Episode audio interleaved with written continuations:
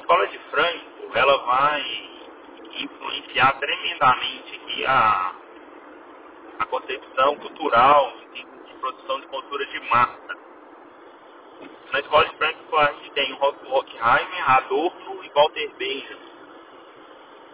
Mas temos que considerar aqui mais o Adorno e o Walter Benjamin, que trata sobre esse problema de forma mais direta. O Horkheimer ele tem ali, ó, obviamente, certos escritos a respeito disso, mas a sua finalidade é mais política do que cultural.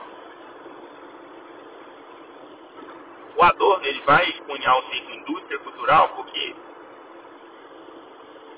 a, o capitalismo ele tem ali uma, uma certa eficiência no que diz respeito à absorção de uma cultura erudita para transformá-la numa cultura de massa massificá-la.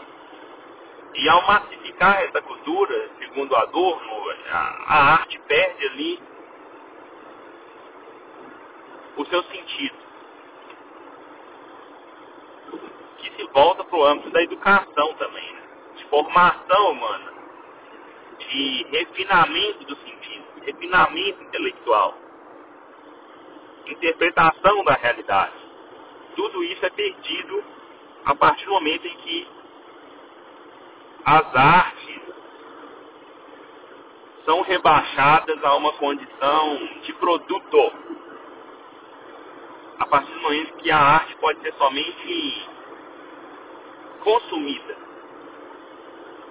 Que é o que tem se tornado. Né? Então, para a dor, é, a razão moderna é uma razão instrumental que instrumentaliza mesmo tudo ao seu redor. E a, com a arte não seria diferente. Então, o processo de instrumentalização das artes é um processo que, que reduz o sentido artístico, fazendo com que ele se torne meramente um produto um produto que pode ser consumido e descartado. E essa indústria cultural de produção massífica das artes, ela acabou se tornando uma, um padrão. Porque hoje, para uma determinada, um determinado artista ser valorizado, ele tem que participar da indústria cultural. E o seu produto será produto como uma camisa, como uma fralda, como um tênis, um sapato, porque você vai usar e descartar. Isso aconteceu em todas as, as áreas da, da arte. Isso aconteceu na literatura, a gente vê aí livros literários, best-sellers, que são uma porcaria mesmo, é uma literatura de baixíssima qualidade, de linguagem muito fácil, pouquíssimo exigente, com uma história aguinha com açúcar que não oferece nada ali em termos de interpretação dos problemas reais da nossa psique, problemas reais da nossa espiritualidade, problemas reais da nossa existência. São literaturas para serem consumidas e esquecidas. A culpa é das estrelas, a cabana e por aí vai. Eu poderia ficar aqui citando uma lista enorme desses é, e que são consumidos e descartados como se fossem qualquer outro produto mesmo.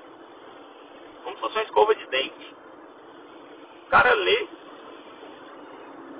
e fala, ah, que legalzinho, e depois joga fora. Depois esquece, aquilo não contribuiu nada para o sujeito. Absolutamente nada. Quando muito, o sujeito tem umas, umas ideias muito vagas do que está sendo tratado ali que também está sendo tratado de forma vaga, de forma superficial. Mas nada que vá é, modificar profundamente seu estado de ser, né, seu estado de existir. Muito pelo contrário. Nada que irá interpretar uma sensação, fazer a, vir à tona um, um conceito que torne claro algo que era somente sentido é importante. Não, nada disso. Então, na literatura a gente vê essa indústria cultural, os livros de best-seller exemplificam bastante isso. Na música nem se fala, né? Toda a essência musical ela foi perdida, que a música sempre teve ali, ela sempre foi atrelada a um aspecto do sagrado. Você pega qualquer livro de história da música, a música é um dos elementos do sagrado, um dos elementos mais místicos da realidade humana. É uma, uma entre aspas, é uma linguagem é, que extrapola a linguagem falada. O canto, ele sempre esteve ali, pró, sempre esteve ligado a uma concepção do sagrado, inclusive na Grécia. A, a Ilíada, a Odisseia, elas são cantadas as epopeias, de modo geral, os épicos, eles são cantados. Você pega, por exemplo, os salmos são cantados. Então são músicas. E que hoje essas músicas elas foram reduzidas a um mero produto. Então é uma fabricação de lixo constante. As pessoas adoram comer lavagem, né? São músicas que duram um, um mês, um mês e meio, e são substituídas por outras que também duram um mês, um mês e meio. Com notas musicais muito simples, muito infantis, inclusive, repetitivas, então ali tem uma perda de, de processo criativo mesmo. Esses livros de best-seller, essas músicas, é, são muito repetitivas, não há nada de novo, é sempre o mesmo repique, é sempre a mesma estrutura musical, não há criatividade ali. Há uma falsa criatividade, né? O sujeito que escuta, ele acha que é incrível.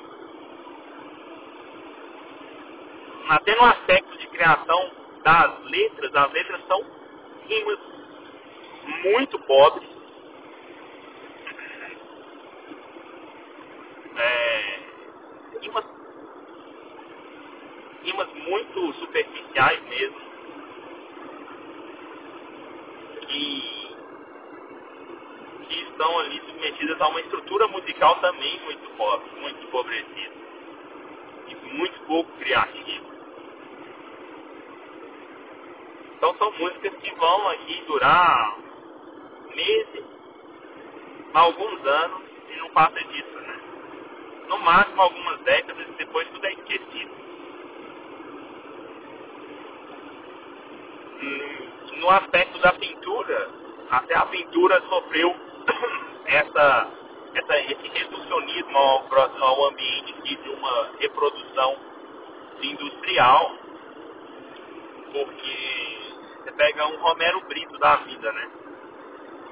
Compare um Romero Brito, que no âmbito artístico as pessoas nem consideram ele como um artista, mas como publicitário, então a arte ela é, ela é reduzida ao âmbito publicitário. As pessoas confundem publicidade com arte. Publicidade não é arte. Mas o Romero Brito ele tem grande aceitação pelo público. Por justamente sua arte ser publicitária. Ser de fácil entendimento, entendeu? Ser pouco exigente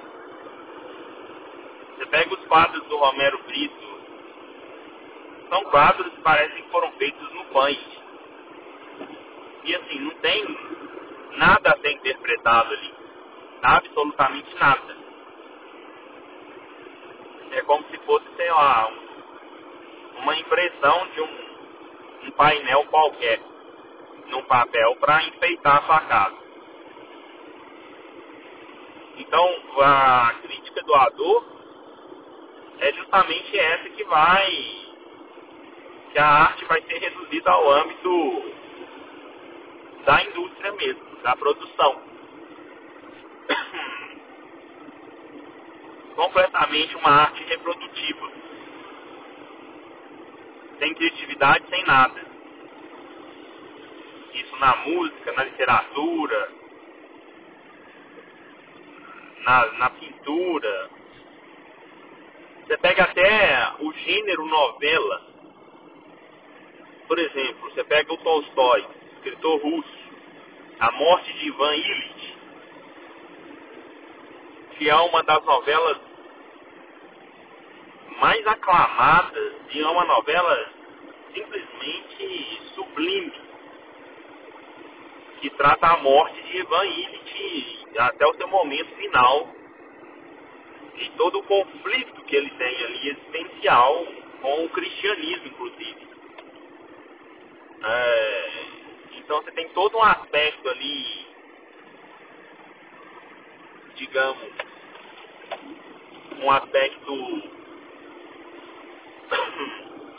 é, existencial que deve ser tratado e que o gênero ele foi completamente corrompido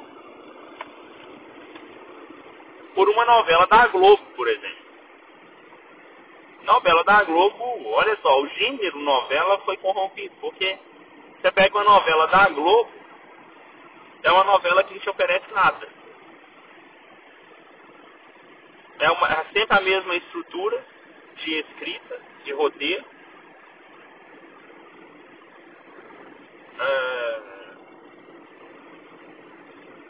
é uma estrutura é uma estrutura que não não oferece nada, absolutamente nada de novo. Repetitiva, portanto, e que vai se adequando ao gosto ali do cliente, né? Do consumidor, que é o telespectador. O, a Globo faz pesquisa para ver se o público está gostando das novelas. E se não tiver, é, o roteirista e o diretor vão matando os personagens. Literalmente, some com um daqui, matando, toma tiro, sei lá. Some com outro dali. Você dificilmente vai ver uma novela que contraria a expectativa do público. Você dificilmente vai ver uma novela em que em que no fim das contas o vilão se dê bem. Parece que eles até começaram a mudar isso um pouco, né? Porque para sair um pouco do clichê. Mas daqui a pouco eles criam outro clichê, que é sempre o vilão se dar bem. É sempre esse jogo meio maquiavélico, maquiavélico não, é maquiavélico, bem maniqueísta. É muito superficial. De toda forma, resumidamente, a indústria cultural vai, vai tornar tudo produto. É, vai reduzir tudo ao a, a, a um produto que pode ser consumido e descartado, como qualquer outro produto. É, reduzir a arte é uma redução assustadoramente